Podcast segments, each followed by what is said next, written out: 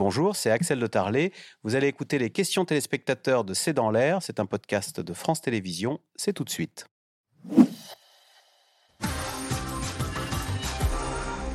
Euh, Julien Pink, c'est Antoine en Lozère qui pose la question. Comment lutter contre les fake news quand le peuple fait de moins en moins confiance à l'État?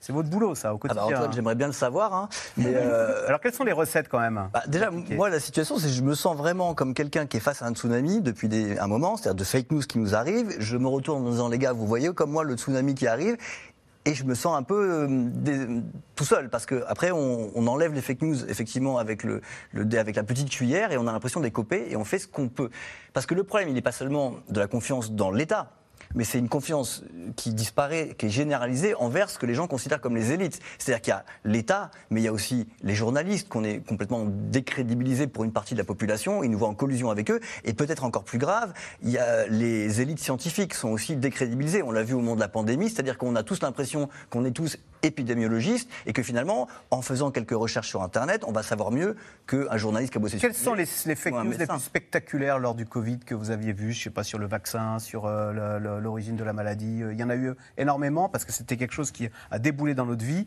qui était nouveau, donc euh, sujet, j'imagine, à force d'information.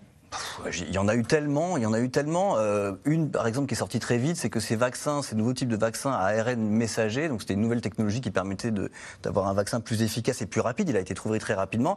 Eh bien, il y avait soi-disant l'inventeur de ce principe d'ARN messager qui disait que ça allait modifier notre ADN.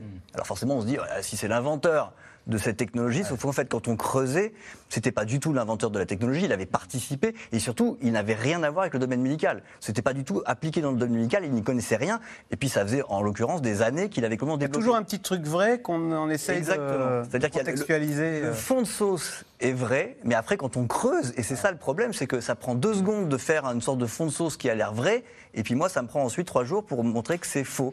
Et donc, j'aimerais bien avoir la réponse pour Antoine. Contact- Carole dans le Doubs, les activités de Team George sont-elles légales? Alors, Non. qui non. Non, la réponse est non. Euh, mais On n'a pas le droit de corrompre un journaliste. Alors, il dit, il dit que c'était pour rendre service, ce journaliste de BFM TV. Oui, oui, d'accord. Euh, Rendre service contre de l'argent. Oui, non, c'est- franchement, c'est, euh, on, on est dans un champ d'activité qui est, euh, euh, qui doit jouer avec la légalité, mais qui est certainement illégal. Quand vous avez euh, des campagnes de fausses informations qui, euh, euh, qui vont déstabiliser un processus électoral aux États-Unis ou, ou au Nigeria, puisque c'est un des exemples qui a été donné dans. au Nigeria, par exemple, il y a eu des appels téléphoniques incessants sur des millions de personnes le jour du vote pour empêcher euh, le, le- le- le déroulement. euh, Pour bloquer l'informatique. Voilà.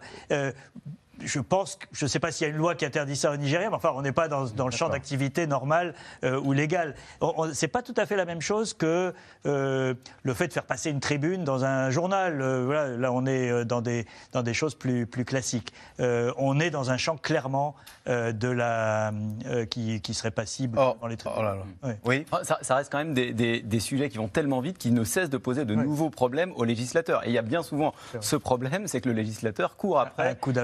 A toujours un coup de retard sur les technologies. Alors justement, c'est Marielle dans la Vienne qui s'interroge. Faut-il changer le fonctionnement de nos élections pour s'adapter à cette nouvelle menace?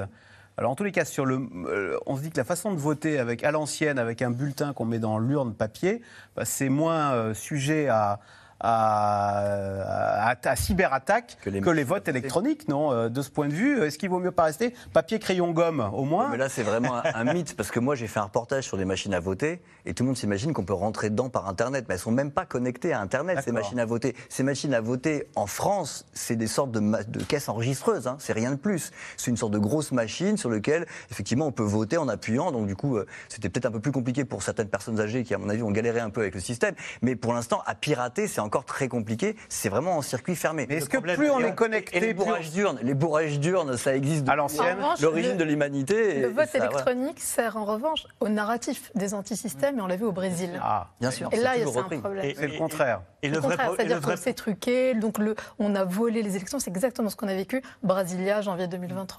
Et, et le vrai problème, c'est le piratage de nos esprits avant le vote plutôt que le piratage du vote. Et juste sur la question de la légalité, c'est un marché international. Donc en fait, en Israël, c'est absolument interdit ce qui est en train de se passer. C'est-à-dire pour à des fins commerciale ou de manipulation.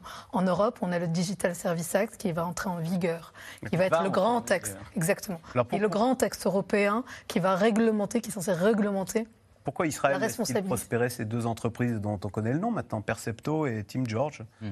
Apparemment, on peut y aller, demander un contrat pour discréditer euh, tel journaliste. Euh. Il y a toujours l'écart entre le temps politique et le temps technologique d'une part, et la question de la mise en œuvre et de la faisabilité. Et puis enfin, la gouvernance internationale. Typiquement sur les logiciels espions, Pegasus, Citrox et toute la série des logiciels espions qui ont émaillé les deux dernières années, des réflexions sont en train d'avoir lieu sur l'interdiction des exportations de ce type de, de cyberarmes, mais il faudrait que la communauté internationale se mobilise aussi. Tim George, c'est euh, Sandra dans le Cantal, Julien Pain. Facebook, Twitter, TikTok, Instagram euh, repèrent-ils facilement les comptes à visée propagandiste et vous, est-ce que vous les repérez facilement d'ailleurs?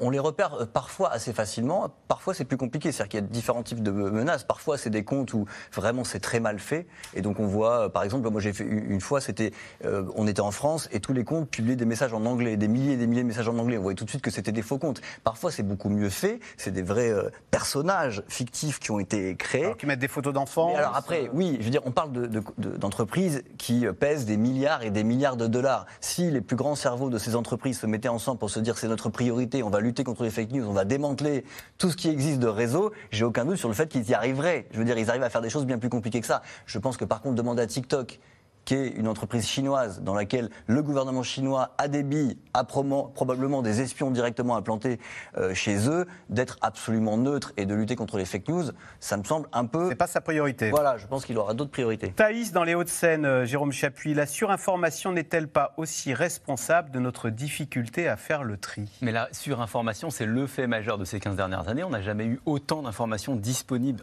en un claquement de doigts. Euh, et pour revenir au sujet de ChatGPT, c'est précisément le, sujet des 15 prochaines années, parce qu'on parlait de tsunami, on, ce sont des vaguelettes qu'on a connues depuis 15 ans par rapport au tsunami qui nous attend, puisque précisément ChatGPT, en quelques secondes, va être capable de produire ce que moi, avec euh, mon stylo, ma plume, je, je produirais en une après-midi. Voilà, c'est la fin de cette émission. Merci beaucoup d'y avoir participé. Et à 22h10, vous retrouverez d'ailleurs Caroline Roux hein, pour l'événement également euh, consacré à cette euh, soirée spéciale Ukraine, invité euh, Dominique de Villepin. Bonne soirée sur France 5 et on se retrouve demain pour un nouveau C'est dans l'air. À demain.